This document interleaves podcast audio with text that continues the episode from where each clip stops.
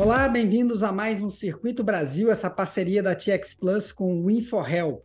Hoje nós vamos conversar com uma especialista em rádio. Para você que não sabe, o rádio comemorou 100 anos no Brasil. E eu vou conversar com a Verônica, que além de jornalista, de trabalhar em rádio, é pesquisadora também. É uma das apaixonadas pelo rádio. Em três minutinhos eu volto com esse bate-papo. Estamos de volta então para conversar hoje sobre os 100 anos do rádio no Brasil.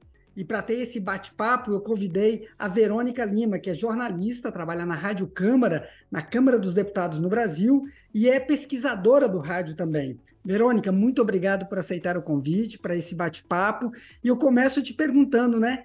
Você que é uma apaixonada pelo rádio, como é que você avalia esses 100 anos, esse primeiro centenário do rádio no Brasil? Todo mundo que trabalha com rádio é apaixonado pelo rádio, né? Acho que essa é a primeira coisa. Bem, primeiro, obrigada pelo convite, né? É um prazer conversar sobre rádio aqui, porque realmente todo mundo que faz rádio é um pouco apaixonado pelo veículo, né? E aí eu, essa é uma característica muito interessante do rádio que tem a ver com a história dele, com o fato dele estar tá firme, forte, vivo e relevante na história do Brasil, né? na realidade de hoje do Brasil. É, fizemos recentemente, eu sou jornalista da Rádio Câmara, na Câmara dos Deputados em Brasília, e fizemos uma série de atividades para comemorar esses 100 anos do rádio, e uma das últimas foi abrir o microfone para que os visitantes, pessoas que estavam visitando a Câmara dos Deputados, pudessem falar sobre a sua história com o rádio que histórias lindas a gente ouviu. Várias pessoas choraram, se lembrando de um avô, de uma avó, de um tio, do rádio no meio da praça e todo mundo em volta escutando aquilo ali. E o mais legal de tudo é que uma menina de 10, 11 anos, de agora, falando da memória dela da pandemia, também estava falando desse cenário dela e do irmão com a avó sem poder sair de casa. O que, que a avó fez? Vamos é, escutar rádio, e aquilo já se consolidou como algo importante, com carga afetiva para ela, né? É, a, primeira, a primeira questão que tem que ser colocada é: são 100 anos mesmo? Né? Quando a gente começou a pesquisa para comemorar esses 100 anos do rádio, a primeira coisa que a gente esbarrou foi com o professor Luiz Arthur Ferrareto, um dos grandes nomes da pesquisa em, nomes da pesquisa em rádio no Brasil. E ele falou: peraí, mas o rádio não está fazendo 100 anos em 2022. Aí eu falei: nossa, então me conta essa história. Ele falou: olha, a história é o seguinte. O rádio começou como tecnologia no Brasil em 1899, com um padre brasileiro inventor chamado Roberto Landel de Moura. Ele era padre, era inventor, tinha conhecimento científico para a época, e ele fez é, um aparelho de rádio. E aí, nesse momento, a gente está falando do rádio tecnologia de comunicação, que é aquele rádio que até hoje tem um segurança para falar com outro numa boate, numa casa de show, uhum. né? Essa comunicação ponto a ponto. E isso é tecnologia de rádio. O nome rádio designava isso nessa época. Isso foi até mais ou menos década de 10, entre a década de 1910 até 1920, você começa a ter experiências amadoras com esse equipamento. As pessoas começam dentro de casa a experimentar outros usos para isso. E era proibido, era ilegal. Então, assim, as pessoas também eram perseguidas. Eram pessoas que tinham dinheiro, que tinham conhecimento, que tinham, podiam importar peças, né? Uhum. Então, elas montavam seus equipamentos de rádio e faziam saraus. Aí era a filha de um coronel que ia lá tocar o piano e os amigos iam escutar aquele evento, né, pelo rádio em suas casas. Uma coisa muito amadora e muito elitista ali, né? Uhum.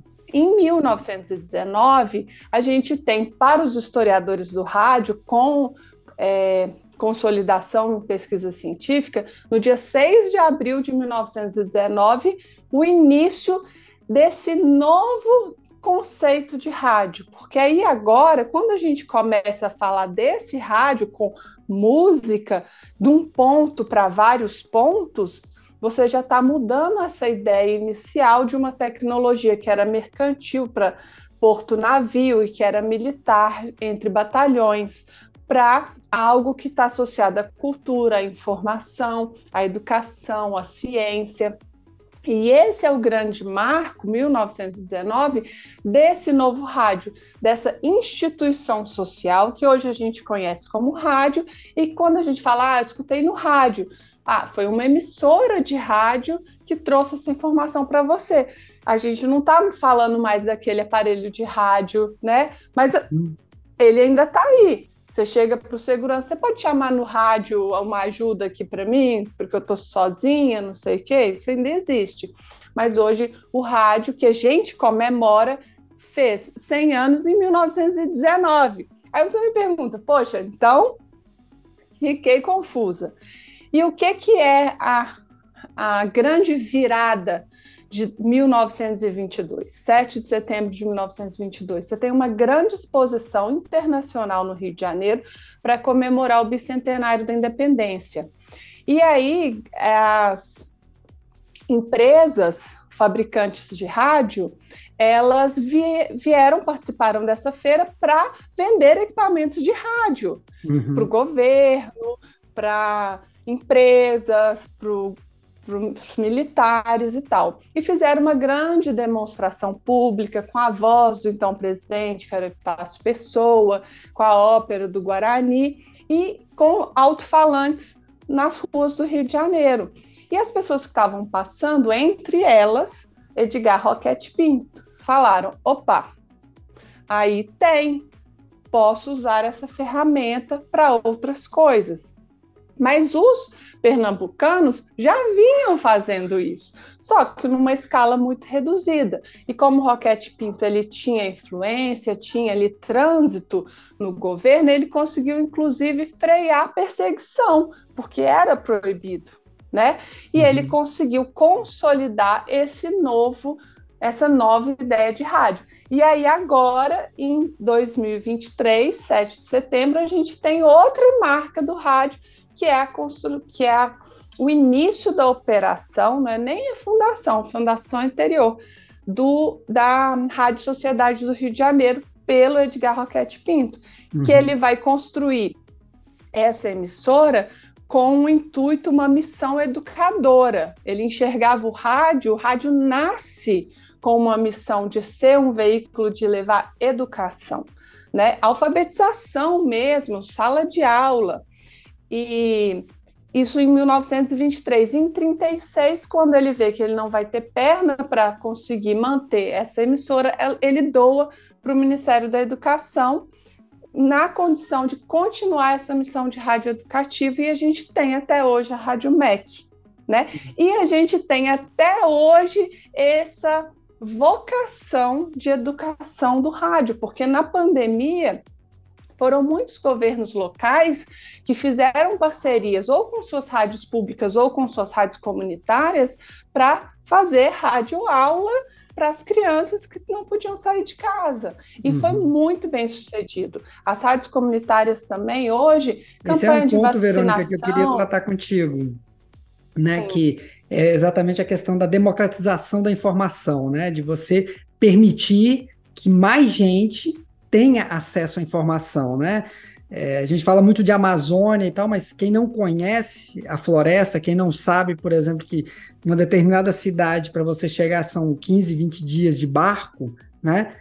A única conexão que existe é o rádio, né? A conexão com o mundo é o rádio.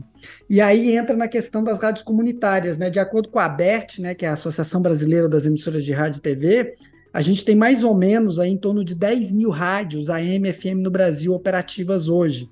Desse total, a gente tem aí quase 5 mil, são 4.700 rádios comunitárias. Fala para a gente um pouquinho sobre a importância da rádio comunitária. É, a primeira coisa que a gente precisa entender é que o rádio, o rádio e a TV aberta, esse rádio AM FM, é um serviço público. Isso é um ponto de partida essencial. Por quê? Não é porque você liga o rádio sem pagar nada e a informação chega para você que aquilo não é um serviço que está sendo prestado e que precisa ser prestado dentro de certas condicionantes. Eu sempre gosto de dar o exemplo da estrada. Quando você entrega uma estrada, uma via pública para uma empresa, uma concessionária operar e ganhar dinheiro cobrando pedágio, você tem que impor certas condicionantes. Então, quem já trafegou em estrada é, concedida à iniciativa privada sabe que de tantos e tantos quilômetros tem que ter um posto, de tantos e tantos quilômetros tem que ter apoio ao, a quem está transitando e tem que estar tá sempre sendo recapeada, tem que ter iluminação, tem que ter tudo isso. Em uhum. contrapartida, ela cobra da gente o pedágio. O rádio, qual que é a estrada? É o ar. Você não pode por isso que você não pode simplesmente criar ali o seu aparelho radioamador, como faziam os pernambucanos há uhum. mais de 100 anos, e começar a operar. Por quê? Porque você tem essa estrada e ela tem que ser dividida, tem que falar, ó, aqui vai a rádio A, aqui vai a rádio B, aqui vai a rádio C, mas quem faz isso? O governo faz isso. E, e, se as empresas não cobram pedágio da gente, como que elas lucram? Com publicidade. Então é por isso que você tem que ter determinadas regras para essa exploração desse serviço. Uhum. E tendo esse conceito em mente, o que, que, é um outro conceito que a gente também precisa compreender? A Constituição traz a ideia de quem pode operar esse sistema. Então, o que está por trás disso? a ideia de diversidade e de pluralidade, ou seja, eu tenho que ter muitas vozes e vozes diferentes. Então, pluralidade, muitas vozes, diversidade, vozes diferentes. E aí a Constituição prevê que eu vou ter o um modelo estatal, que é o governo falando com a população. Nós estamos falando aí da Rádio Câmara, da Rádio Senado, da Rádio Justiça, das rádios Assembleia dos Estados é o governo se comunicando com a população. Isso é legítimo, isso não é chapa branca, isso não é o governo hum. querendo me enganar. Isso é o governo promovendo transparência. Esse conceito de transparência já está bastante consolidado né, no Brasil. A gente tem um modelo comercial, que é esse que eu estava explicando, as empresas têm, ganham o direito em troca. É, tem receita publicitária e, por fim, a gente tem o um modelo público, onde se encaixam as rádios comunitárias. O que é o público? É todo o resto. Não é governo, não é empresa, é população. E as comunitárias, elas favorecem essa ideia. Então, a diversidade está nos três modelos, mas dentro do público é ainda mais diverso, porque aí você vai ter a associação do bairro, do bairro A, do bairro B, do bairro C, você vai ter é, comunidades, né? Negros, mulheres, LGBTs, pessoas que têm interesses ali e que vão, em tese, fazer os seus canais aqui dentro desse conceito do público. O comunitário ele é mais restrito, ele tem várias regras e, por exemplo, não pode ter duas no mesmo bairro. Na verdade, só tem um canal para cada cidade, mas a rádio comunitária qual que é o grande diferencial dela dentro desse conceito de diversidade? É o local. A rádio comunitária ela é da comunidade, ela, ela é tocada por uma associação de pessoas que vivem naquele lugar. Então, elas são daquele lugar falando para aquele lugar. E aí, dentro dessa ideia, né, 100 anos, como a nossa vida é permeada pela tecnologia e pelas relações econômicas, você tem, ao mesmo tempo, uma rádio de São Paulo, que está lá no interior do Mato Grosso do Sul, falando do trânsito na Via Dutra mas você tem que ter também conceitualmente para atender a esse desejo de diversidade e pluralidade da Constituição, a rádio local falando do local. Sim. E as rádios comunitárias têm esse papel. O Brasil, apesar de ter esse número muito relevante de rádios comunitárias, você tem um número igual de rádios comunitárias esperando outorga do governo, e você tem um número que eu não sei de cabeça, mas é muito significativo também, dos chamados desertos de notícias. O que, que são os desertos de notícias? São cidades que não têm nenhum veículo local de informação. Então, não tem o, não tem o rádio, não tem a TV, não tem um jornal produzido localmente, de acordo com o interesse de quem mora ali, com o olhar de quem mora ali. E aí a gente vai chegar num ponto que você falou muito de tecnologia lá do começo, né, quando era o desenvolvimento de um equipamento, né, para hoje que é, são as uhum. emissoras.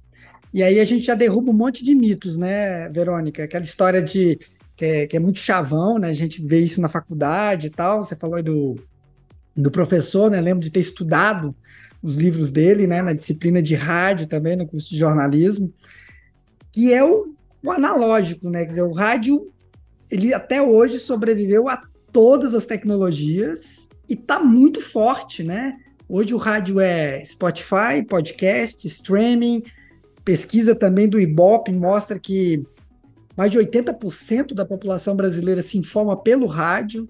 A uhum. média do brasileiro hoje são 3 horas e 50 minutos ouvindo rádio por dia. Ou seja, estamos falando aí de gente que está no trânsito, está no engarrafamento, está no deslocamento de casa para o trabalho, enfim. É o rádio que está ali. Ele pode estar tá no formato de um celular, pode estar tá, né, é, no carro mesmo, enfim, mas ele sobrevive. E aí, por que, que ele uhum. sobrevive, Verônica? Primeiro, porque lá atrás, quando a gente falou, chamou o rádio de uma instituição social, a gente descola ele da tecnologia. Então, mesmo que existe um processo, por exemplo, de morte do AM, né? Até mesmo por demanda de uma parte dos radiodifusores, houve uma autorização das rádios AM migrarem para o FM por causa de qualidade de som, de, de áudio, né? Uhum. Então pode ser que o, A, o AM morra ou fique restrito apenas a lugares muito remotos, porque aí ele não, ele é o principal em termos de alcance. Então na Amazônia, por exemplo, Sim. o AM ganha em grandes distâncias. Mas pode acontecer do AM morrer, pode acontecer do FM morrer, mas o rádio ele não é dependente da tecnologia em que ele está.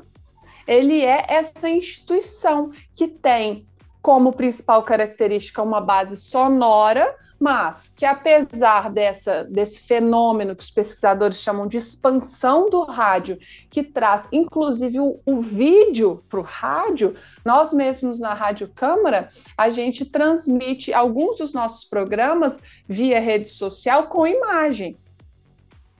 Mas quando é que o rádio deixa de ser rádio? Quando eu não eu deixo de me apoiar 100% em áudio.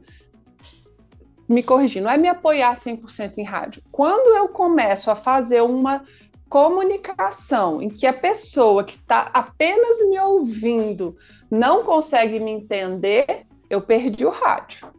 Então, eu posso ter rádio com voz e imagem. A gente está vendo o podcast já evoluiu para o videocast e assim vamos. Uhum. Né? As rádios têm, são rádio web, são rádio TV e assim seguimos. Mas se o meu produto que eu quero é rádio, eu tenho que fazer toda a minha comunicação completa, ela tem que ser perfeita em base sonora, para o meu ouvinte lá no carro entender perfeitamente. Se eu estou transmitindo em vídeo também e fico o tempo inteiro, nossa, como ela dança bem, nossa, olha aqui esses dados, veja aqui esses números, e o meu ouvinte que está lá no radinho de pilha ou no carro se perdeu, eu perdi o rádio.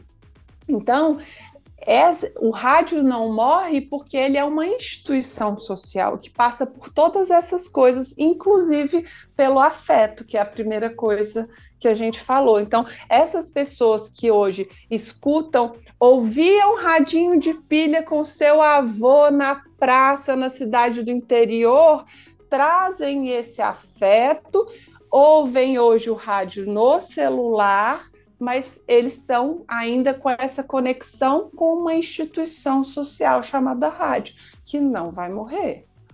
E aí, para a gente já se encaminhar para o final, Verônica, queria que você comentasse também né, essa questão do afeto, né?